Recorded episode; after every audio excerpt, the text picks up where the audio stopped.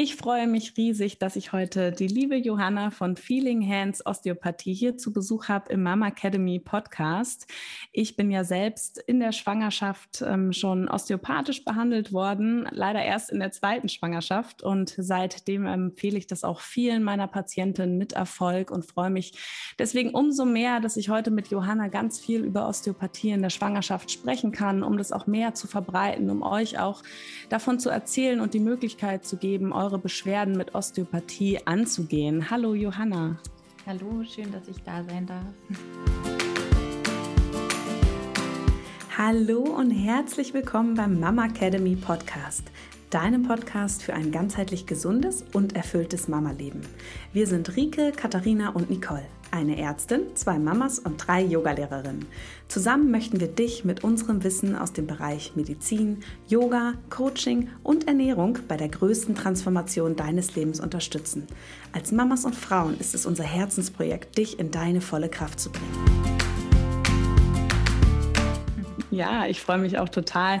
Ich habe schon eben gerade im Vorgespräch der Johanna erzählt, ich habe sie auch mal wieder über Instagram sozusagen kennengelernt. Wir haben das erste Mal jetzt ähm, wegen des Podcasts Kontakt gehabt, aber ich habe sie schon ähm, ja, durch Instagram immer mal wieder gesehen und dass man dann so das Gefühl hat, man kennt sich eigentlich schon. Und ich habe sie auch ganz oft schon meinen Patientinnen empfohlen und immer eine gute Rückmeldung bekommen. Sie wusste davon gar nichts. Das ist irgendwie auch ein bisschen witzig gewesen. Und ja, jetzt freue ich mich, dass wir da heute ganz intensiv einsteigen können in das Thema. Und Johanna, vielleicht magst du gerade am Anfang erstmal nochmal erzählen, ja, wer du überhaupt bist, ähm, was du so machst und wie du eigentlich zu der Osteopathie gekommen bist. Ja, sehr gerne. Ähm, ja, mein Name ist Johanna, Johanna Stephan. Ähm, ich arbeite jetzt seit fünf Jahren als Osteopathin und habe seit vier Jahren auch meine Praxis in Frankfurt ähm, an der Konstabler Wache mehr oder weniger direkt und ähm, ja, wie bin ich zur Osteopathie gekommen? Ich äh, hatte tatsächlich selber schon mit 13, 15 Jahren so um den Dreh einfach äh, Beschwerden mit, mit, meinem Rücken. Und äh, meine Patentante hat mir damals empfohlen, ich soll doch mal Osteopathie probieren. Und da war ich noch damals mit meiner Mama und sie erzählt jetzt immer, dass äh, ich wohl damals rausgegangen bin und meinte, hm, ich glaube, das könnte auch was für mich sein. also, ähm, hat sich da ziemlich früh schon so dieser Weg für mich äh, bereitet, sage ich jetzt mal. Und ähm, dementsprechend habe ich tatsächlich dann direkt nach dem Abi eigentlich angefangen, das fünf Jahre Osteopathiestudium in Schlangenbad zu machen, das ist hinter Wiesbaden. Und ähm, genau, dann musste man halt noch den Heilpraktiker machen, das ganze Prozedere. Und deswegen, genau, konnte man dann eben erst ein bisschen später anfangen zu arbeiten. Aber ähm, ja, das heißt, da kam ich eigentlich durch eigene Beschwerden äh, zu dem Beruf.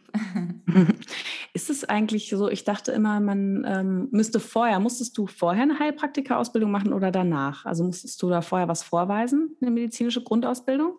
Das ist alles tatsächlich so ein bisschen verkorkst in Deutschland geregelt, weil ähm, streng genommen, also ich muss die Heilpraktika-Prüfung machen, mhm. aber nicht die Ausbildung.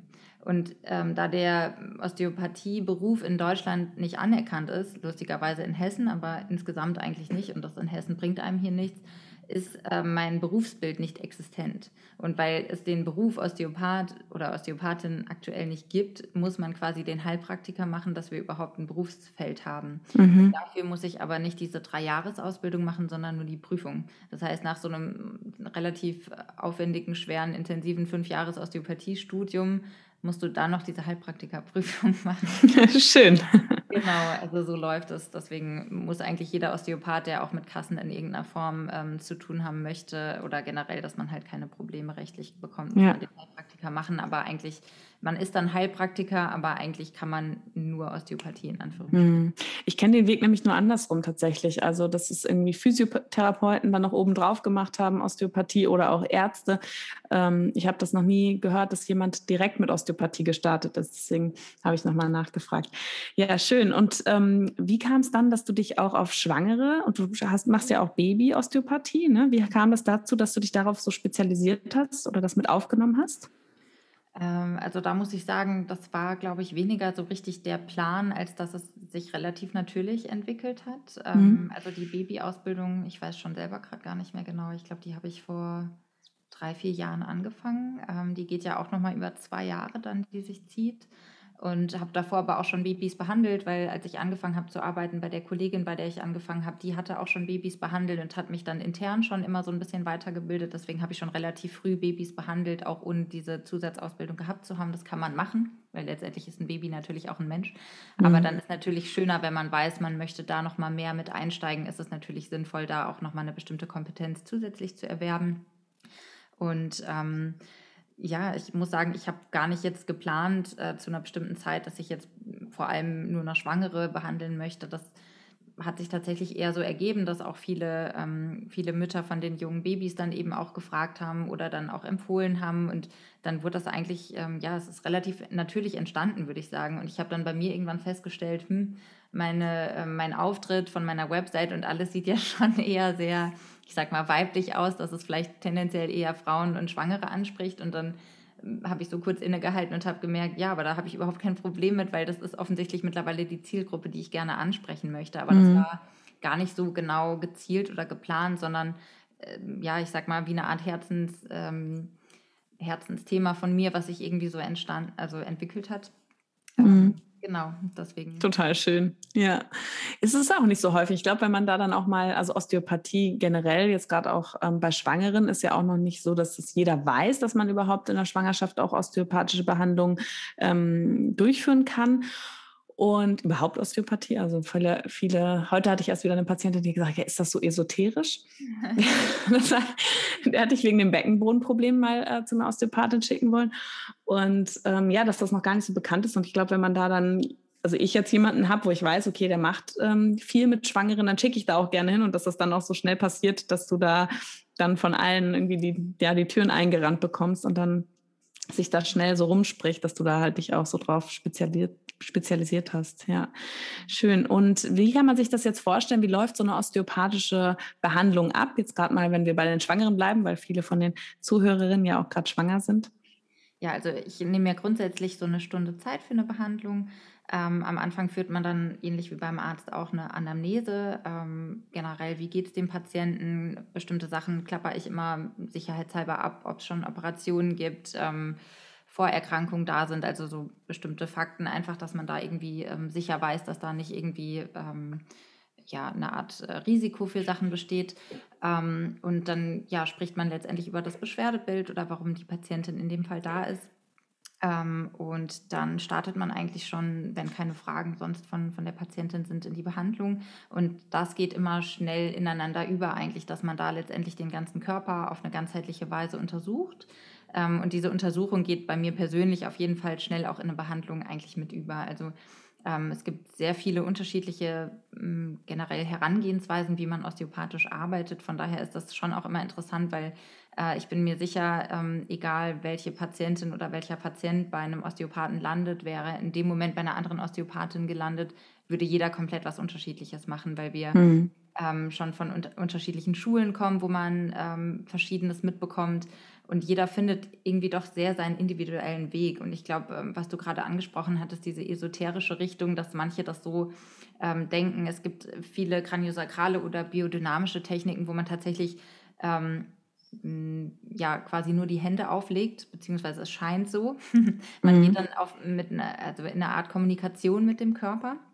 Ähm, und schaut quasi, wo, wo ist das Gleichgewicht nicht mehr vorhanden, wo sind vielleicht Blockaden, wo sind Dysfunktionen und versucht das aber auf eine sehr sanfte Art und Weise zu lösen. Das ist zum Beispiel auch die Art und Weise, wie Babys eigentlich ausschließlich behandelt werden, weil die in der Form noch gar nicht so starke Verspannungen muskulär oder fasziale Verklebung haben oder dass richtig Wirbel gar nicht an der richtigen Stelle sind, wie es bei Erwachsenen vielleicht der Fall sein kann. Mhm. Und dann gibt es aber definitiv auch diese Techniken, wo man ähm, die vielleicht manchmal eher an eine Art Massage erinnern, ähm, wo man mal tiefer ins Gewebe, ins Muskelgewebe gehen kann, das Fasziengewebe löst, vielleicht tatsächlich mal manipuliert, wenn es nötig ist. Und ähm, genau, und so sieht dann letztendlich die Therapie aber wirklich auch sehr unterschiedlich aus. Also manche mhm. Patienten äh, also ich würde generell sagen, ist die Behandlung eine ziemlich sanfte und trotzdem ist da auch natürlich das Schmerzempfinden von jeder Patientin sehr, sehr unterschiedlich, dass manche leichten Druck schon als äh, schmerzhaft empfinden, andere finden es total toll und fordern nach mehr Druck, äh, weil auch dieser Wohlwehschmerz manchmal schön ist. Also von daher ist dann quasi die Behandlung sehr, sehr individuell einfach darauf angepasst und da ist es mir persönlich schon auch immer sehr wichtig, am Anfang zu klären, Ähm, Gibt es irgendwas, was, der, was die Patientin gar nicht mag, was sie stattdessen mag? Also man kennt sich ja vielleicht schon insgesamt vom Körpergefühl und ich finde es auch immer sehr schön, Wünsche mit einzufordern, weil in meinen Augen ähm, ist das Wichtigste, was ich tatsächlich versuche, meinen Patientinnen auch wieder mitzugeben. Ähm, es scheint immer so, als wäre ich jetzt äh, als Osteopathin in dem Moment der Experte, aber an für sich ist jeder Mensch für sich der beste Experte, den er haben kann. Und wir haben uns leider alle sehr von dem eigenen äh, Gefühl ähm, und vor allem auch von dem eigenen Körper relativ entfremdet leider, dass äh, diese ganzen Fragen, was soll ich denn tun, ich immer ein bisschen provokativ frage, haben Sie die Frage schon mal in den Körper gestellt, weil der hat eigentlich alle Antworten. Und ich bin natürlich in meinem Bereich ein Experte, aber wenn jetzt die Frau das Gefühl hat, man müsste mal das Bein lang ziehen, weil das Iliosakralgelenk vielleicht ganz eng und blockiert ist, dann wunderbar, dann will ich sowas wissen. Ja, also da mhm. Ähm, ja, bin ich auch sehr offen immer, dass wenn da auch irgendwie Wünsche ähm, von, von den Frauen da sind, dass ich die gerne höre und gerne integriere. Ja, du sprichst mir da echt so ein bisschen aus dem Herzen, weil das geht mir auch ganz oft so. Jetzt gerade, wo ich in der Praxis bin und eben nicht mehr in der Klinik, habe ich ja auch viele Frauen, die kommen mit Beschwerden, die jetzt nicht ähm, unbedingt akut zu behandeln sind, ja, sondern auch natürlich ganz, ganz viel Unterbauchschmerzen, wo ich ja schulmedizinisch oft auch keine Ursache finde. Oder man dann auch immer zu den Frauen sagt, naja, ich kann jetzt sagen, ich finde nichts oder es ist nichts da, aber es ist ja etwas da. Ne? Ihre Beschwerden sind ja trotzdem da und das will ich auch gar nicht bagatellisieren, aber ich habe halt irgendwie das Gefühl auch, dass damit musste ich erstmal lernen, umzugehen, dass oft so der Anspruch so groß ist, wenn die Frauen dann in die ähm, Praxis reinkommen oder in mein Sprechzimmer reinkommen, dass ich die Verantwortung habe, dass ich sie heilen muss bis ich irgendwann gelernt habe, auch wieder so dann besser damit umzugehen, zu sagen, nein, ich kann begleiten, aber ich kann nicht immer alles heilen. Ne? Also dass man dann selber einfach auch wieder viel mehr an die Verantwortung der eigenen ähm, Person, jetzt bei uns viel die Frauen natürlich auch ähm, appelliert und sagt, na ja, man kann dann auch sagen, welche, welche man kann Anstoß geben, ne? was kann man dann vielleicht machen, um die Gesundheit zu fördern oder dann eben, was ich ja auch viel mache, ist dann zu schauen, okay, wer ist vielleicht noch ein anderer Experte, der noch einen anderen Input geben kann, wie jetzt zum Beispiel Osteopathie, wo ich sage, okay, ich manchmal gerade beim Beckenboden, wo ich auch viel nachgucke, spüre ich, okay, der ist irgendwie verspannt, der ist schmerzhaft, aber mehr weiter kenne ich mich dann auch nicht aus, was so die manuelle Therapie beim Beckenboden oder so ausgeht, ähm, angeht. Aber ich finde das ganz wichtig, was du gesagt hast, dass wir eigentlich unsere eigenen Experten sind und unsere besten Heiler. Ne? Ähm, das ist echt, das überschneidet sich da total. Und so eine osteopathische Behandlung, was ist es dann, du hast schon gesagt, ist eher sanft, ist es dann im Stehen, ist es im Liegen, ist es im Sitzen oder ist es auch ganz unterschiedlich? Ich würde sagen, es ist generell sehr unterschiedlich. Da muss ich persönlich sagen, ähm, äh, es gibt auch die Osteopathen, der sie, die sehr viel aktiv mit dem Patient arbeiten, dass er selber viel macht. Wir nennen sowas METs, also Muscle, Muscle Energy Techniken, wo der Patient oft gegenspannt und dann versucht quasi so ähm, das Gewebe auf eine Weise zu lockern. Ähm, ich denke mir immer, wir sind so viel am Rödeln und am Machen und am Tun und sind eh immer so high level, dass mhm. ich es auch schön finde, wenn die Patientinnen gerade in der Schwangerschaft auch einfach mal ankommen dürfen und sich tendenziell mal loslassen dürfen und abgeben dürfen. Mhm. Ähm, von daher würde ich sagen, versuche ich tatsächlich gerade umso mehr bei Schwangeren schon so eine kleine Wohlfühlatmosphäre zu gestalten. Manchmal frage ich auch tatsächlich, auch wenn das jetzt weniger dieses rein medizinische scheint, ob man vielleicht sogar Musik hören möchte oder ähm, also ich finde, da kann man eigentlich wunderbar auch so ein bisschen auf, auch da wieder drauf eingehen, was, was braucht oder was möchte die Frau gerade in dem Moment. Äh, wie fühlt sie sich wohl, dass sie auch loslassen kann, weil mhm. ähm, das natürlich schon auch ähm, eine sehr intime Sache ist. Also ich muss sagen, das finde ich mit eigentlich das, das Schönste an dieser ganzen Sache, dass ich, ich habe viele Patientinnen jetzt schon gehabt, die ähm, seit ein paar Jahren bei mir sind, die dann irgendwann schwanger wurde, dann betreue ich die Schwangerschaft, dann kommen sie mit den Babys und das ist ein wunderschöner Einblick, das ist auch nicht selbstverständlich und dementsprechend ist aber eine Vertrauensbasis, finde ich, ganz, ganz wichtig, gerade weil man sich in der Regel auch auszieht und überall an verschiedenen Stellen angefasst wird und da vergisst man manchmal, dass man durch das Osteopathiestudium, ähm, was nun mal fünf Jahre mehr oder weniger in Unterwäsche passiert, man hat da ziemlich Hemmungen verloren so und vergisst auch da manchmal, dass es ja trotzdem auch Grenzen gibt, selbst zu mhm. Frau so und ähm, Jetzt habe ich die Frage fast. nee, ich wollte nur wissen, wie das so, also ob das im Stehen oder im Sitzen, weil das natürlich ja auch nicht für jede Schwangere so einfach ist zu liegen, ähm, zumindest auf dem Rücken. Bei mir war das bei beiden Schwangerschaften noch bis zur Geburt möglich, aber es gibt ja auch viele, die schon ab der 20. Woche dann Probleme haben, auf dem Rücken zu liegen. Aber so meine osteopathischen Behandlungen waren immer in Rückenlage. Deswegen wollte ich dann noch mal fragen, ähm, wie das also, so ist oder ob das dann eine Seitenlage ist oder. Genau, ich wollte gerade sagen, also das ist natürlich auch individuell. Ich versichere mich immer ganz viel, wie gerade die Position geht. In Rückenlage kriegt man eigentlich abgesehen von den ersten zwei Tests immer bei mir auch eine schöne dicke Rolle unter die Knie, dass der untere Rücken schon mal entlastet ist. Mhm. Und die meisten Behandlungen sind hauptsächlich dann aber auch in Seitenlage, gerade weil es viel auch tatsächlich um Rückenthematiken geht. Und da komme ich sonst äh, auf eine bestimmte Weise ja auch gar nicht sonst an den Rücken dran, mhm. für bestimmte Techniken schon. Aber das heißt, die hauptsächlich würde ich sagen, ist die Behandlung definitiv in Seitenlage, je nachdem, wie sich die Schwangere fühlt, auch in Rückenlage, Bauchlage natürlich nicht. es sei denn, man kommt jetzt ganz am Anfang, wo man noch gerne auf dem Rücken liegt, äh, auf dem Bauch liegt. Ja. Ja. Genau. Und ist es denn, unterscheidet sich denn eine osteopathische Behandlung in der Schwangerschaft ähm, total von einer osteopathischen Behandlung außerhalb der Schwangerschaft? Also gibt es da so die körperlichen Veränderungen, was du da wissen musst oder so? Habt ihr das im Studium da gelernt? Ähm, wie kann ich ja. mir das so vorstellen? Also es ähm, ist schon ein bisschen anders. Manche Sachen gehen einfach nicht. Ne? Also ich behandle insgesamt schon auch ähm, viel in der Bauchlage, die natürlich irgendwann wegfällt. Ähm, das heißt, da ist man durch die Position natürlich schon ein bisschen eingeschränkter. Prinzipiell ähm, soll man eigentlich auch nicht mehr manipulieren. Ich muss sagen, ich persönlich renke sehr, sehr selten ein, weil das in meinen Augen wirklich nur selten indiziert ist. Ähm, aber das würde zum Beispiel auch, ist eher eine Kontraindikation, die man jetzt auch eher nicht wählen würde. Ähm, die ganzen abdominellen Techniken, also alles, was man sonst äh, im Bauchraum macht, fallen da weg. Da lasse ich dann auch die Finger von weg. Also bestimmte Sachen fallen weg. Ähm, und dann kommt es aber auch drauf, wieder drauf an. Also ich würde sagen, ich ähm, habe solche und solche Techniken, die ich verwende. Manchmal arbeite ich sehr, sehr viel faszial, also myofaszial ähm, an den schwangeren Frauen, einfach weil sie das zum Teil auch wunderbar finden, dass da einfach mal dieses ganze Gewebe, oft geht es ja in Richtung Hohlkreuz, dass es einfach mal angefasst wird und einfach mal gelockert wird direkt.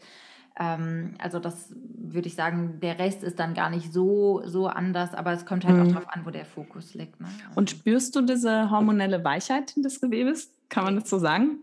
Also das ist wirklich faszinierend, gerade weil ich eben viele Frauen vor der, also bevor sie schwanger sind, mhm kennengelernt habe. Und das ist wirklich ein enormer Unterschied. Also die Frauen beschreiben es natürlich immer, oh, ich bin so weich geworden. Und, ähm, und das merkt man schon. Also da ist natürlich auch gerade nach der Geburt äh, erstmal eine ganz große Instabilität da. Mhm. Äh, oder zumindest oft äh, generell diese Weichheit durch die Hormone, die es durch Stillen ja auch noch weitergeht. Das merkt man schon, definitiv. Mhm. Ja, ich merke das auch. Also ich still jetzt gar nicht mehr so viel, aber ich merke das noch immer noch extrem, dass ich immer wieder meine Wirbelkörper quasi einrenken kann. Immer noch, nach anderthalb Jahren nach der Geburt. Das ist echt äh, krass, was das macht. Und da wollte ich auch gleich zur nächsten Frage kommen. Was sind denn so die häufigsten Beschwerden von Schwangeren, wenn sie dich aufsuchen? Ja, ähm, also tatsächlich würde ich sagen, alles, was so in Becken-Rückenbereich geht, vor allem. Ähm, das heißt, viel ist unterer Rückenthema, Iliosakralgelenk oft, wenn das äh, den Zuhörerinnen was sagt. Das ist quasi das Gelenk, was ähm, zwischen Kreuzbein und den Beckenschaufeln ähm, quasi liegt. Und dadurch, dass sich vor allem das Becken ja sehr verändert und ein bisschen kippt und alles weicher wird, ist das natürlich ein, ein Teil, der schnell ähm, in Belastung kommt, dadurch, dass sich die ganze Statik ändert, der Bauch tendenziell wächst, nach vorne zieht, ist diese Hohlkreuz-Tendenz einfach bei vielen da. Ähm, das heißt, äh, aber auch nicht nur unterer Rücken, viele haben es auch im Brustwirbelsäulenbereich, wo letztendlich der BH sitzt oder ein bisschen drüber, auch da durch diese ganze Statikveränderung. Dann kommt natürlich hinzu, die Brüste wachsen bei manchen sehr, sehr stark. Das heißt, da ist dann auch nochmal mehr Gewicht, was irgendwann nach vorne zieht, spätestens wenn mhm. es da ist und man stillt, ist ja dann auch wieder dieses Thema, man ist meistens in so einer Haltung, wo man nach unten schaut, wo man das Kind in irgendeiner Form hält. Also ähm, dementsprechend zählt dann der Nacken auch schon wieder dazu. Also insgesamt der Rücken ist oft betroffen, würde ich sagen.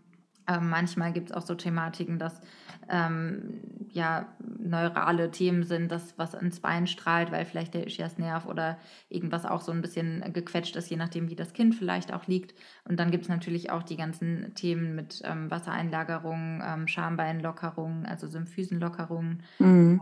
Ähm, Genau, also das ist, würde ich sagen, so das häufigste eigentlich. Und jetzt ist es aber doch so, wenn man dann also wie kann ich mir das vorstellen, wenn ich jetzt sage, ich habe Rückenschmerzen im unteren Rücken und ich bin in der Schwangerschaft, komme dann zu dir, du behandelst das, behandelst, du kannst ja die Ursache nicht beheben in dem Moment, weil die Schwangerschaft ist ja immer noch da. Ähm, wie, wie wirkt dann die Osteopathie? Also du lockerst dann in dem Moment und hat das dann noch nachhaltig Wirkung, Auswirkungen? Also äh, du sprichst da schon einen wichtigen Punkt an, weil natürlich vertreten wir an für sich immer diese, diese Idee, äh, wir wollen vor allem nach der Ursache schauen. Und in dem Fall ist es nun mal das Kind. Ähm, mhm. Das, je nachdem sage ich das auch gerne nochmal dazu, aber die Frauen wissen das ja in der Regel schon auch. Es geht vor allem darum, dass man die, ähm, die Frau in dieser sehr besonderen, transformierenden Zeit einfach auch begleiten kann, ähm, dass mhm. es ihr so gut wie möglich geht, sage ich jetzt mal. Also ich bin mhm. selber manchmal überrascht mit was für Beschwerden die Frauen kommen und nach ein, zwei Behandlungen tatsächlich schon deutliche Besserungen spüren, nur weil man, also nur in Anführungsstrichen, weil man mal ein bisschen die Faszien gelockert hat ähm, und versucht hat, den Körper wieder in eine Art Gleichgewicht zu bringen. Ähm, also natürlich kann man da, wie bei keiner Sache, immer irgendwie was versprechen, dass man immer alles ähm, wieder besser bekommt, aber es ist doch ähm, würde ich sagen, bei 90 Prozent der Fällen, dass die Frauen schon merken, dass es mindestens gut tut. Und ob das jetzt ein äh, paar Tage hält oder die zweimal kommen und dann bis zur Geburt kein Problem mehr haben, das gibt es auch, ist natürlich sehr, sehr unterschiedlich, je nach, je nach Frau, je nach Körper insgesamt, wie natürlich auch so ein bisschen der Lifestyle ist.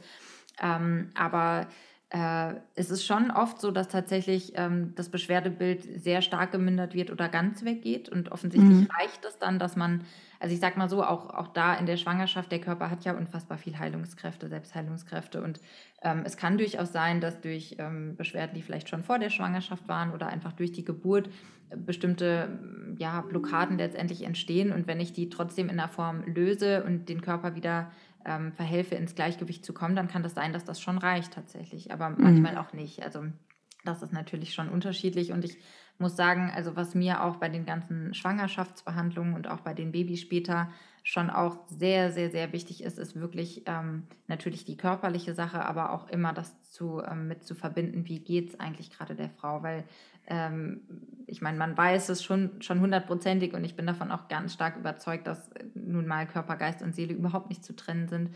Und gerade in der Schwangerschaft ist es leider ja in Deutschland so, dass man Thema Geburt sind die meisten naja, Punkte, die man so im Kopf hat, sind jetzt nicht gerade wunderschön, transformativ, ähm, stärkste Frau der Welt, sondern das ist eher ja. Angst, Schmerz, Hilfe, so in die Richtung. Ne? Und das heißt, ich finde es auch ganz, ganz hilfreich, da immer ähm, ja, wenn es irgendwie vom Gefühl passt, da auch vorsichtig nachzufragen und einfach auch die Frauen auf die Weise zu begleiten und zu schauen, sind da in irgendeiner Form Ängste, kann man da irgendwie auch unterstützend arbeiten, weil natürlich spielt es eine Rolle. Wenn ich permanent in Angst und Anspannung bin, dann ist dieses Angst- und Anspannungsmuster auch überall im Körper zu spüren, vor allem auch in den Faszien. Ähm, Stress sowieso.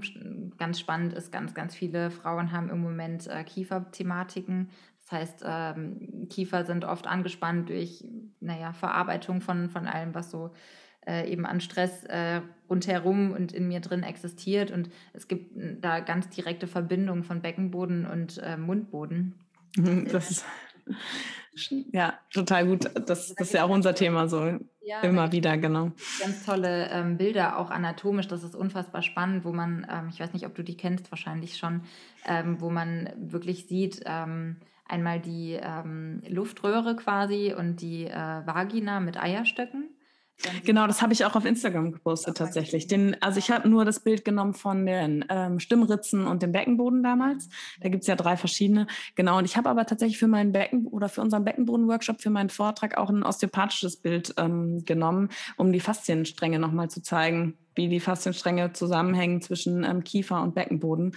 Und das spreche ich gerade in der Praxis auch gefühlt zweimal am Tag in der Sprechstunde an, weil das, wie du sagst, da haben so viele Menschen Probleme mit, dass man durch den Stress einfach so die Zähne zusammenbeißt. Mhm. Ähm, ja, und auch äh, überhaupt, ne, ich meine, der Stress, da, wie du schon gesagt hast, ne, die Muskulatur spannt an. Da kommen wir ja auch viel aus dem Yoga mit dem ähm, Muskel der Seele, dem großen Hüftbeugermuskel, der ja dann auch immer mit anspannt, den wir dann ja auch im Yoga dann immer versuchen zu lockern. Und total wichtig, was du sagst. Und ich glaube auch, die, nicht jede Beschwerde ist ja immer nur aufgrund der Körperhaltung in der Schwangerschaft, sondern ist, wie du gesagt hast, kann ja sein, dass man sowas schon von vornherein mitbringt, auch in die Schwangerschaft, oder dass halt tatsächlich auch anatomisch einfach ja was verrückt ist, was du doch trotzdem dann auch noch lösen kannst und was dann auch langfristig in der Schwangerschaft für Besserung sorgt. Wenn es passt, gebe ich da natürlich auch gerne Übungen mit. Ne? Also ähm, an für sich ist das was, was wir überhaupt nicht in der Osteopathie-Ausbildung lernen, aber dadurch, dass ich eben jahrelang Ballett getanzt habe, dann Jazzdance und eben auch viel Yoga-Erfahrung habe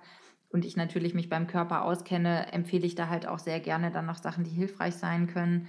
Ähm, und ähm, was auch ganz toll in der Schwangerschaft ist, ist das Kinesiotaping. Also das biete ich auch sehr oft an. Da kann man äh, auch ganz toll die Frauen unterstützen, die manchmal ganz begeistert sind. Ah, ich dachte ja, das wirkt ja eh nicht, ist ja nur ein Klebestreifen. Die, die fragen dann immer danach. Also es, mhm. ähm, das ist auch noch was, was eben toll unterstützend natürlich wirken kann, dass die Frau auch da wieder mehr handlungsfähig ist. Ähm, wo ich da auch immer wieder zu aufrufe, gerne in den Körper reinspüren, was braucht er gerade und einfach probieren und machen, dass man mhm.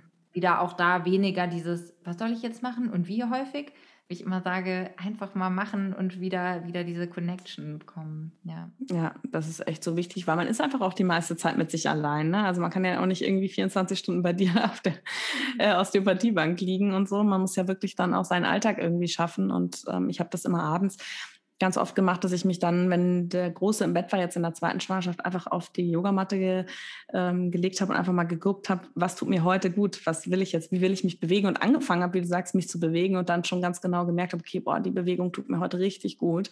Und das mache ich auch ganz viel im schwangeren Yoga, wenn ich selbst unterrichte, dass ich immer die ähm, Frauen die Augen schließen lasse, damit sie nicht nach rechts und links gucken dann einfach mal sie im Vierfüßlerstand bewegen lasse und sage, jeder hat ja auch einen anderen Alltag, jeder hat eine andere Belastung und da einfach mal hören, was tut dir jetzt gerade gut, weil das kann ich ja mit einer sagen wir, Gruppe, wenn ich eine Gruppe unterrichte, gar nicht leisten, dass ich da individuell auf jeden äh, eingehe und das, das Perfekte irgendwie treffe. Ne?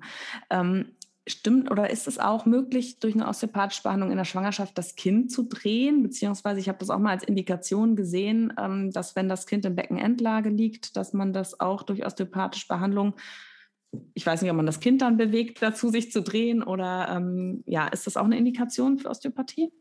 Das auf jeden Fall, aber ich würde sagen, insgesamt eher ein Jein. Also es ist so, dass ich auf gar keinen Fall eine äußere Drehung oder ähnliches mhm. habe ich weder gelernt, noch habe ich äh, das vor, irgendwie auch äh, zu machen, weil das schon ein intensiver Eingriff ist. Ähm, ja, der muss ja auch unter CTG-Kontrolle laufen und ja. äh, möglicher Bereitschaft vom Kreißsaalteam. Deswegen das ja, ja. Genau, also das in der Form auf jeden Fall nicht. Was man natürlich schon machen kann, was durchaus auch schon funktioniert hat, ähm, dass man auch da wieder vor allem in dem Fall auch durchaus am Bauch schaut, okay, habe ich irgendwo Spannungsmuster? Mhm. Ähm, es gibt so vorsichtige Impulstechniken, wo man wirklich mit ganz wenig Druck immer mal einen leichten Impuls gibt, um äh, wie so das Kind so ein bisschen, ähm, schubsen ist zu viel gesagt, aber so ein bisschen anzuregen äh, und generell auch da zu gucken, ist das Becken frei, ist, ähm, wie gesagt, die Bauchspannung so wenig wie möglich, dass das Kind überhaupt auch die Einladung bekommt, sich nochmal bewegen zu wollen. Da ist dann, finde ich, auch wieder wichtig, dass ähm, man in den ähm, Vierfüßlerstand oder herabschauenden Hund viel gehen kann, dass diese Umkehrpositionen sind, die können auch oft dazu führen, dass das Kind nochmal vorhat, sich zu drehen. Ähm, es gibt äh, diese äh, Sachen, dass man tatsächlich wie mit einer kleinen Taschenlampe immer mal an mhm. den Bauch leuchten kann, dass man quasi da diese Lichtquelle dem, dem Baby ähm, gibt. Das mache ich jetzt natürlich nicht in der Behandlung, aber das heißt, äh, da kann man definitiv was probieren, aber es ist halt auch da natürlich keine Garantie. Ne? Das ist ähm nee, es kann sich auch nicht jedes Baby drehen. Ne? Das ist auch nochmal so gesagt. Wenn die Nabelschnur kurz ist und die Plazenta dann irgendwie weit unten sitzt, dann ja. kann sich das Baby einfach nicht drehen. Und oft haben wir das, habe ich das auch erlebt in der Klinik, wenn wir dann einen Kaiserschnitt gemacht haben, dass man dann einen anatomischen Grund gefunden hat. Ne? Manchmal sind auch, ist die Gebärmutter verformt oder anders geformt, dass das Baby gar keine Chance hatte, sich zu drehen. Oder das ist schon sehr tief, manchmal auch, dass die gar nicht mehr so richtig rauskommen. Also sie einfach schon da unten dann auch ähm, in der ähm, Position irgendwo gewachsen sind. Ja, ähm, und sag mal, gibt es auch Kontraindikationen? Also kann jede Schwangere im Endeffekt kommen oder gibt es auch ähm, ja, Momente, wo du sagst, okay, da nicht? Ich würde sagen schon. Also ich habe tatsächlich jetzt noch nie einen Grund gehabt, ähm, warum jemand nicht kommen sollte. Selbst Schwangere mit einem verkürzten Gebärmutterhals, wenn die sich an für sich in der Lage fühlen, in die Praxis zu kommen, kann man da trotzdem, weil es ja eben auch die Möglichkeit ist, unfassbar sanft zu arbeiten, ähm, gibt es jetzt eigentlich keinen Grund, da in einer Form äh, nicht behandeln zu, zu dürfen, sage ich jetzt mal. Ähm, das sollte am Schluss halt auch immer wieder im Ermessen der Frau natürlich sein.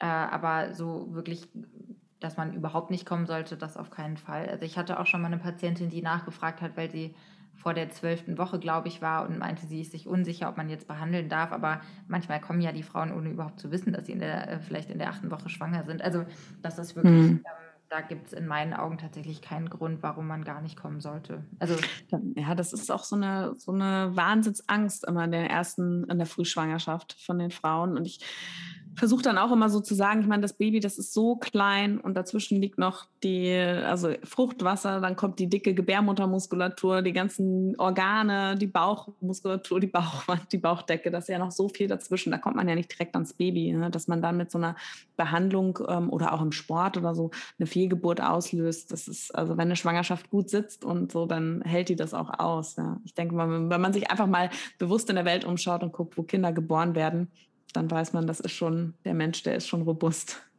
Ja. Also ich finde da, das ist auch so ein großes Thema, dass man da anfängt, wieder mehr ins Vertrauen zu gehen, ins Vertrauen zu dem eigenen Körper, zu was er in der Lage ist, und das Vertrauen, dass das Baby an für sich sich das holt, was es braucht, ähm, und auch das Vertrauen zu haben, dass man äh, eigentlich meistens in der Lage ist, eine, eine wunderbare Natur auf eine natürliche Weise, äh, also eine wunderbare Geburt ähm, ja, zu schaffen, sage ich jetzt mal. Ne? Das ist, glaube ich, mhm. viel. Also da versuche ich auch dann immer mal diesen Vergleich zu sagen, wie du es selber schon angesprochen hast.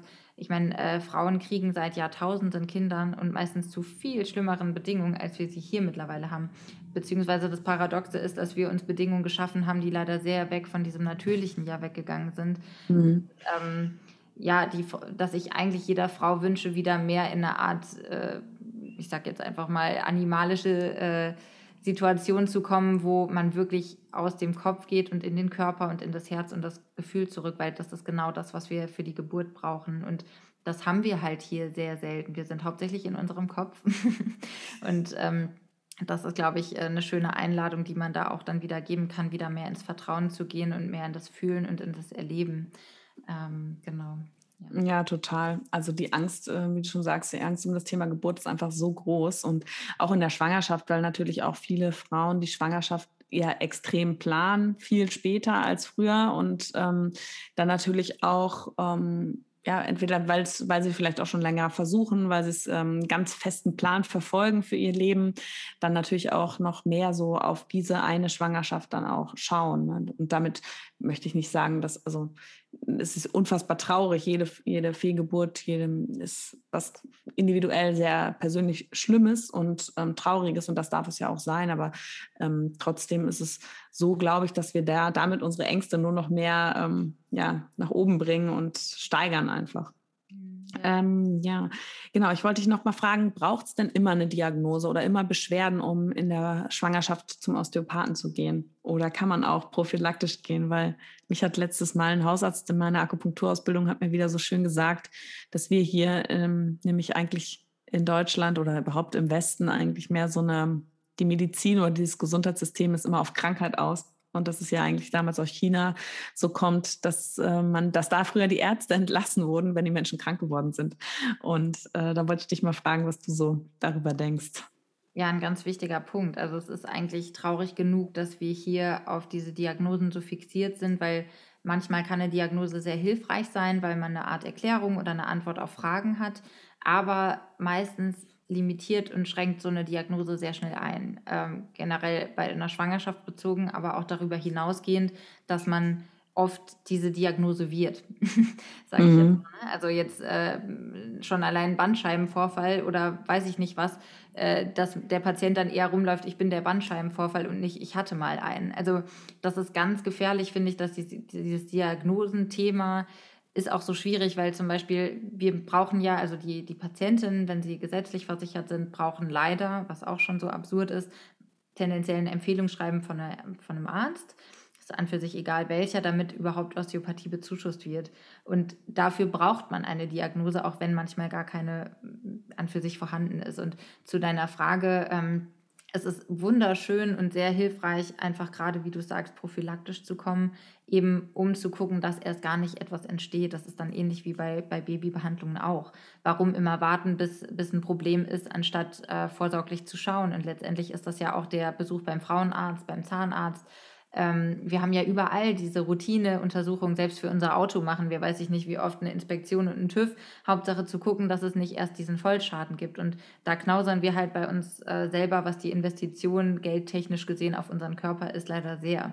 Von daher finde ich, ist es da äh, ganz wundervoll, eben auch prophylaktisch zu gucken, dass man die verschiedenen Trimester einfach schön begleitet, dass man da die Frau auf verschiedene Weise auffängt in der Form, vielleicht auch ähm, emotional gesehen, aber auch natürlich den Körper unterstützt, mhm. dass einfach auch alles schön äh, sich so entwickeln kann, wie es eben bestenfalls sollte. Also von daher ähm, finde ich toll, wenn auch, also es kommen auch immer mal Frauen in Behandlung definitiv in der Schwangerschaft, die an für sich jetzt noch nicht das starke Beschwerdebild haben, aber einfach, weil sie sich und ihrem Baby was Gutes tun wollen. Mm, total schön.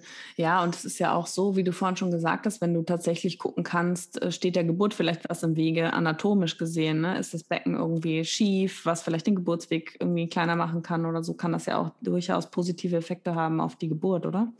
Ja, auf jeden Fall. Also das ähm, und, und auch über viel zu sprechen. Also ich bin schon manchmal überrascht. Ähm, man ist ja dann manchmal irgendwann so in seinem Gebiet und Fach drin, dass man, äh, also ich neige zumindest dazu, dass, dass ich dann oft denke, naja, das weiß ja eh jeder.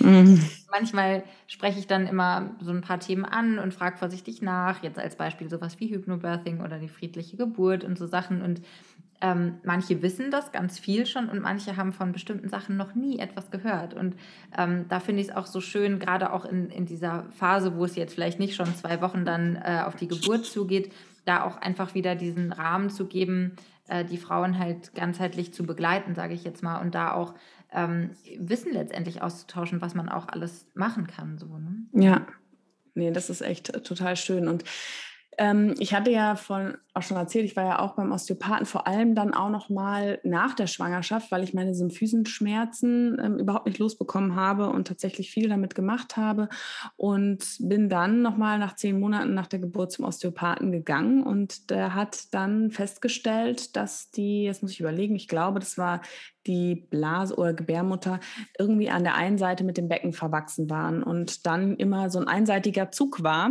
auf ähm, eine Beckenschaufel und deswegen meine Symphysenschmerzen scheinbar wohl immer noch so schwer waren. Und der hat mich behandelt und tatsächlich zwei Wochen später ähm, war ich beschwerdefrei. Ich war so begeistert und dann habe ich auch ähm, viel mit ihm gesprochen und er hat auch gesagt, er würde eigentlich jeder Frau empfehlen, auch nach der Geburt einmal zum Osteopathen zu gehen, weil der Körper sich da so stark verändert. Ist, was sagst du dazu?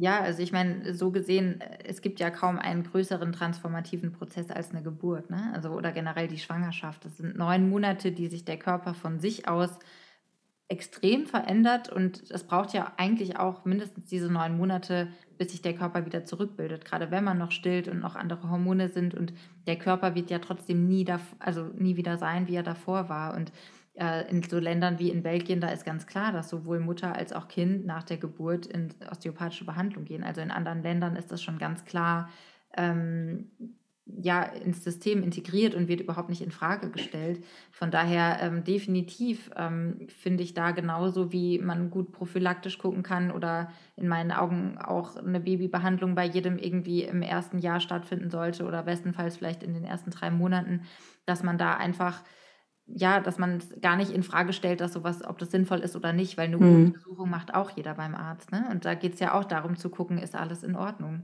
und kann ich irgendwo was unterstützen oder früh genug eingreifen, dass die Hüftdysplasie nicht erst nach fünf Jahren entdeckt wird oder ähnliches. Mhm. Also von daher.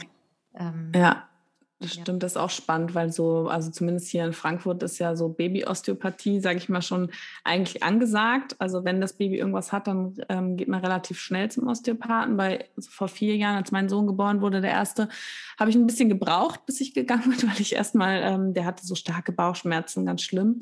Und dann bin ich aber auch zum Osteopathen und äh, der hat auch was gelöst. Ich frage mich nicht, ich weiß nicht mehr, was er gemacht hat. Auf jeden Fall so einen super Handgriff gemacht und ich glaube, mein Kleiner hat erst mal zehn Sekunden Luft abgelassen, aber es war ähm, auf jeden Fall hilfreich.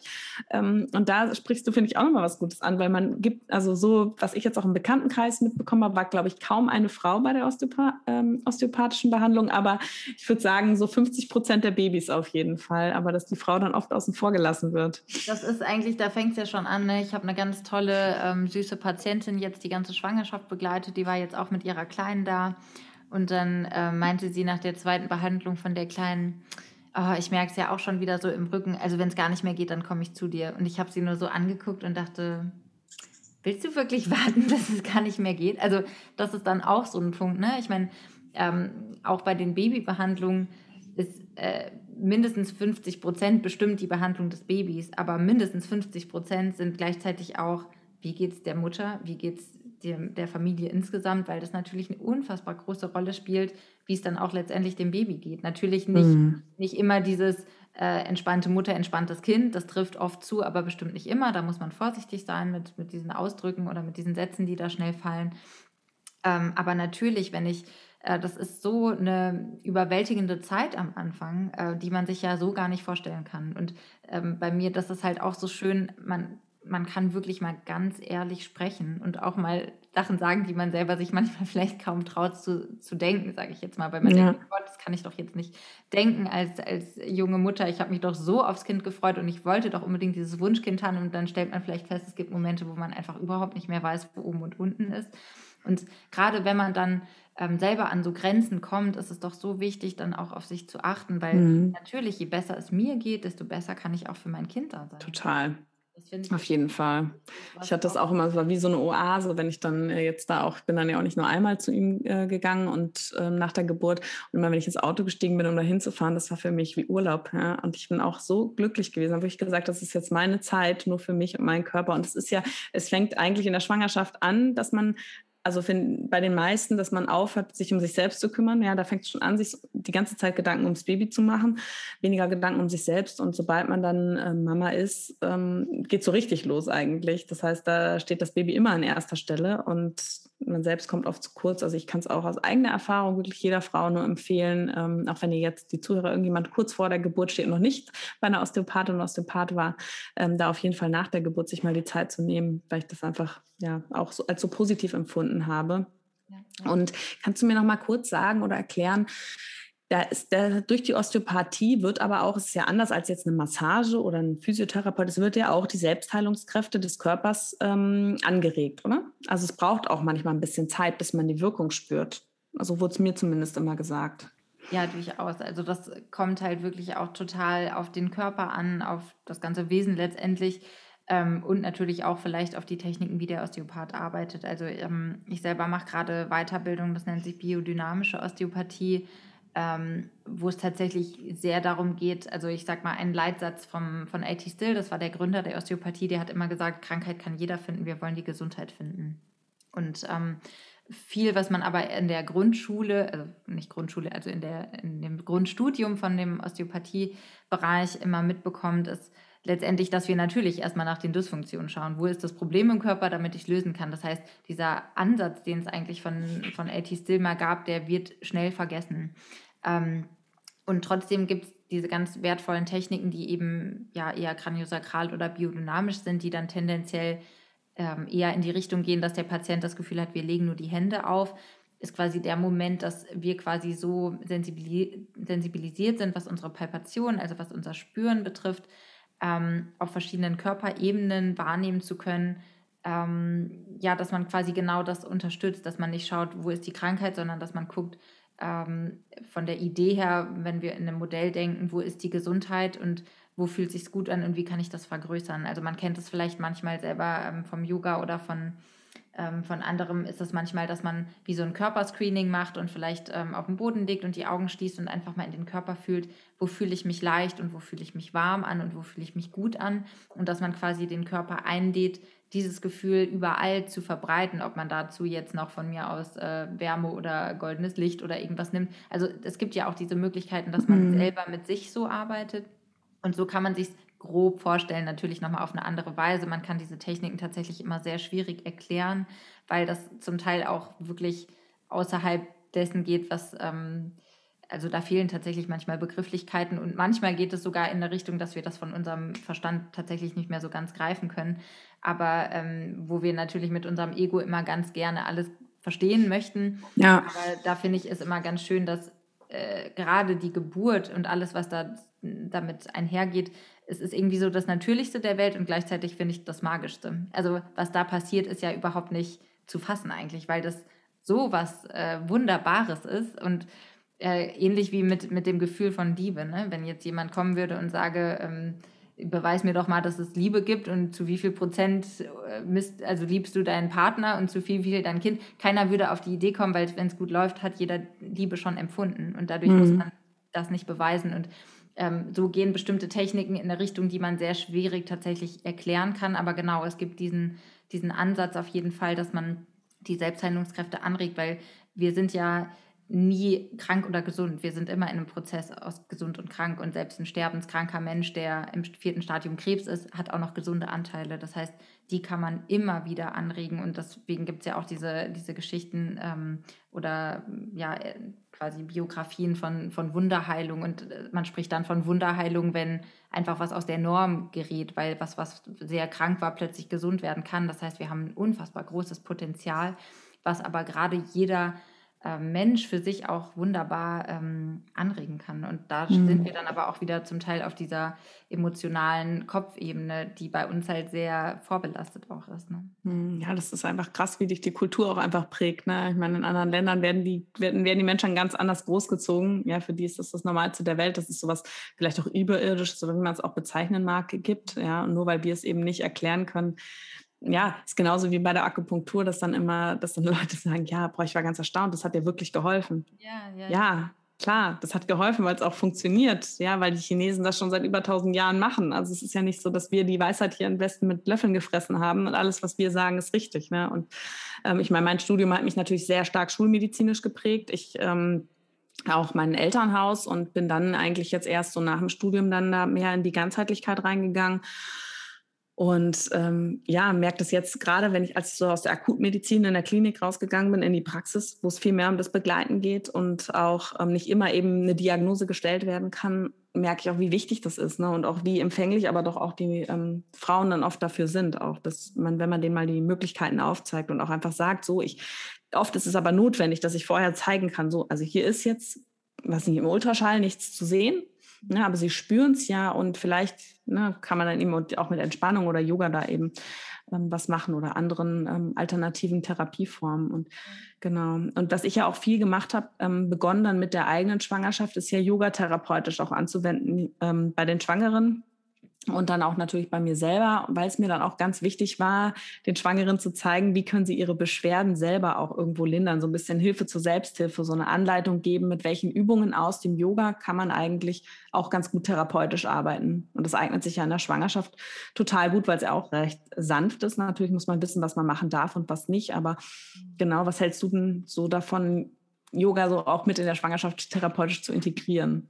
Das ist wunderbar. Also da frage ich, ich frage generell auch immer, ob man Sport gemacht hat oder sich eben noch ähm, betätigt auf eine Weise und lege da vielen Frauen auch ähm, Yoga ans Herz, ähm, weil ich auch denke, dass da viele, zumindest die Asana-Praxis in dem Sinne, es ist ja, Yoga ist ja eigentlich eine viel größere mhm. Sache, als, als jetzt nur den Körper zu bewegen.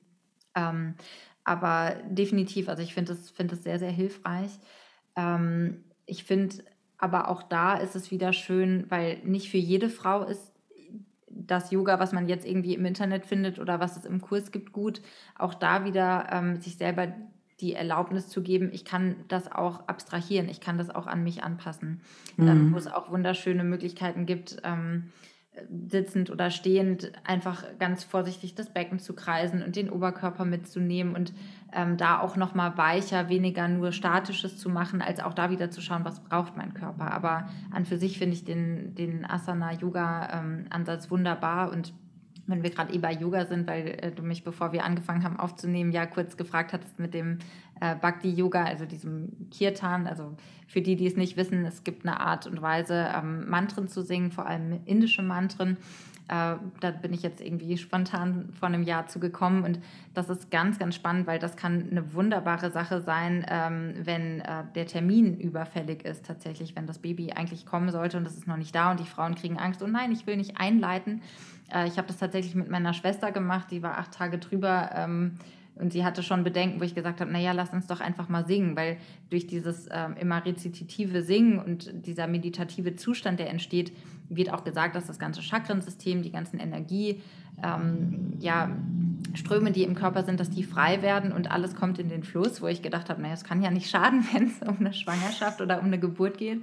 Und wir haben sonntags abends zusammen gesungen und äh, montags nachts hat sie dann Wehen bekommen und der Kleine ist gekommen und ich habe auch jetzt mehrere indische Patientinnen, Schwangere in Behandlung und da hatte ich das bei einer mal angesprochen und die meinte, ja, ja, das ist ganz, ganz normal, dass wir singen, wenn das Kind kommen soll. Also es gibt so viele Möglichkeiten. Äh, Krass auch da wieder, ne? Ähm, ob das jetzt vielleicht sogar ein Juni-Steaming ist, was noch nicht so bekannt ist, oder dass man äh, einfach singt, was erstmal fremd für uns ist, weil wir da auch wieder viel zu viel im Kopf sind und bewerten. Ich kann nicht singen. So Scham und so, ja. Ja, genau. Also deswegen, ich glaube, äh, wir dürfen uns alle einladen, ähm, viel liebevoller wieder in uns zu gehen und bitte uns an den Kindern ein Beispiel zu nehmen, wie die noch sind, weil die haben noch diese Leichtigkeit und die Verbindung zu sich selber, bis dann irgendwann jemand kommt und äh, jemanden auslacht oder weiß ich nicht. Ne? Also die stellen sich selbst halt auch überhaupt nicht in Frage. Ne? Ja, genau. Die würden sich gar nicht in Frage, die würden gar nicht denken, warum soll ich denn komisch sein? Ich bin einfach so, wie ich bin und ich bin gut so, wie ich bin. Ja, das stimmt total. Ich finde es auch ähm, ganz schön. Also bei meinen Kindern zumindest versuche ich denen das auch jetzt, die sind ja noch klein, ähm, aber auch so ja, ein bisschen auch beizubringen, dass sie selbst ihrer am nächsten sind, ne? dass sie selbst eigentlich, dass sie sich selbst lieb haben müssen ne? und ihren Körper und ihr Sein und sowas, weil das ist auch was, was ich gar nicht so mitgekriegt habe, glaube ich, und auch vielleicht auch jetzt wieder mehr kommt, ähm, in der, auch in der Erziehung und so, aber ähm, was man selber auch erstmal wieder lernen musste als erwachsener Mensch, sozusagen, okay, ich ich bin ja immer mit mir zusammen ne? und auch immer mit meinem Körper und auch das, wo es auch viel dann um Akzeptanz ähm, geht, was ja auch in der Schwangerschaft und in der ähm, Rückbildungszeit oder nach der Geburt ein großes Thema ist, ja, wenn sich der Körper so stark verändert, da dann viel mehr auch ähm, mit sich selbst wieder Frieden zu schließen, ähm, total. Noch eine Sache zu sagen, ähm, weil ich die so unfassbar wichtig finde, falls hier jetzt ein paar, ähm, paar Frauen dann zuhören, weil wir es so ein bisschen von den Selbstheilungskräften ja schon hatten und äh, irgendwann ist mir gekommen, naja, woher soll man denn auch wissen, dass man sie verwendet? Wir werden so ja nicht groß. Also ich meine, was ist, wenn ein kleines Kind irgendwas hat? Natürlich geht man dann irgendwie zu einem Experten, in dem Sinne meistens der Arzt. Und dann wird er untersucht, das kleine Kind, und ähm, dann kriegt man vielleicht ein Globuli oder ein Medikament.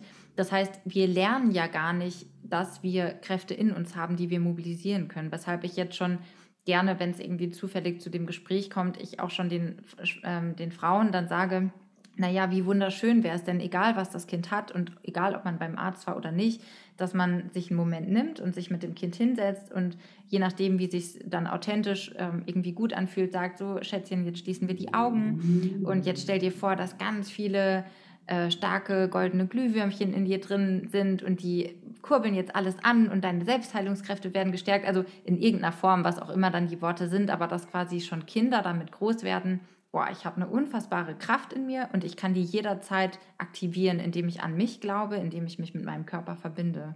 Und ich glaube, wenn äh, jedes Kind, was irgendwie groß wird, mit jeder Sache mit, und, und sei es hingefallen und das Knie ist aufgeratscht, mhm. ähm, dass man sich da immer diesen Moment nimmt und schon die Kinder da, daran gewöhnt, sich mit dem Körper und den Kräften zu verbinden. Ich glaube, das wäre ein Riesengeschenk. Also das hatte ich gerade irgendwie das Bedürfnis mal noch mit. Voll schön, da hast du mir auch noch mal was ausgelöst auf jeden Fall, weil ich ja auch eher dazu neige, dann ne, klar, ich meine, die sind auch wirklich noch klein. Also ich, gut, den Großen, mit dem könnte man schon reden, aber auch beim Kleinen, der, der kommt ja jetzt auch immer, aua, aua, hier tut's weh und da tut's weh oder fällt irgendwo hin. Und man, man neigt ja dazu, dann auch ähm, gleich von außen irgendwie, wenn man es nur selber ist, halt ähm, zu heilen oder zu, zu helfen. Stimmt, das ist total schön, was du sagst. Vor allem, weil es ja oft auch noch Kleinigkeiten sind. Ne? Also klar, wenn er jetzt Fieber hat oder sowas, dann und er irgendwie ihm geht es nicht gut, dass ich ihm dann auf eine andere Art und Weise helfe. Aber gerade wenn sie, wie du sagst, hinfallen, und ähm, irgendwo ein kleines Ohr haben, was augenscheinlich nicht schlimm ist, ähm, aber für das Kind in dem Moment, dass man da dann sagt, okay, das, in solchen kleinen Momenten fängt man das an zu üben und mit dem Kind. Das ist total schön, ja. Die ersten fünf bis sieben Jahre sind ja so die, die am meisten prägen unser Unbewusstsein. Mm. Die, diese Basis ist, wie wir dann auch später mal funktionieren. Und selbst wenn man natürlich äh, mal, weiß ich nicht, was Fiebersenkendes nehmen muss und trotzdem kann das Kind auch irgendwie versuchen, schon selber was anzuregen, ist es ja wunderschön, weil das, das wird es nie genommen kriegen, weil man erinnert sich natürlich ganz anders daran, wenn man irgendwann vielleicht in der Pubertät damit nichts mehr anfangen konnte, aber vielleicht als 25-Jährige dann sagt, ach stimmt, als Kind habe ich das doch auch schon gemacht. So, ne? ja. Mhm. ja. voll schön. Ja, super. Auch das war echt ein total schönes Gespräch und ähm, hat mich selber, ich habe auch noch selber total viel von dir gelernt und ich hoffe, dass wir ähm, ganz viele von euch Zuhörern, ähm, Zuhörerinnen äh, motivieren konnten, sich mal osteopathisch vorzustellen und gerade wenn du ein Wehwehchen hast in der Schwangerschaft, aber auch einfach, um dir selbst etwas Gutes zu tun, in der Schwangerschaft oder auch danach kann ich die Osteopathie auch als, einfach als Erfahrung von mir ähm, ans Herz legen und jetzt auch nach dem Gespräch ähm, mit der lieben Johanna auf jeden Fall noch mal mehr. Und ich hoffe, dass du dann ähm, auch eine positive Erfahrung da, ähm, ja, da bekommst und Wir freuen uns natürlich auch, wenn du dich mit uns austauschst, diese Woche auch auf Instagram, gerne unter den ähm, Post von heute, unter den Podcast-Post, gerne auch mal deine Erfahrungen oder deine, ja, dein Feedback zu dieser Folge. Und wenn du mehr über Johanna erfahren möchtest und ihre Arbeit, werde ich auf jeden Fall auch ihre Homepage und ihren Instagram-Account verlinken. Wenn du vielleicht aus dem Raum Frankfurt kommst, kannst du sie auch mal persönlich kennenlernen.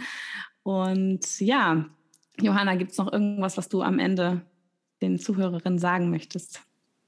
Aber ah, ich glaube, wir haben schon äh, sehr schöne Sachen gesprochen. Also ich glaube, am Schluss wäre es einfach wirklich dieses ähm, wieder mehr, mehr ins Vertrauen kommen, sich mehr mit sich verbinden, äh, weniger im Außen zu sein, sondern, sondern mehr mit sich. Und äh, es ist eigentlich ja ein Riesengeschenk, ähm, Frau zu sein. Ne? Also ich meine, was wir für eine Schöpferkraft in uns haben, das ist schon phänomenal. Und ich glaube, da dürfen wir uns alle noch ein bisschen mehr feiern und auch wieder gegenseitig auch noch mehr unterstützen.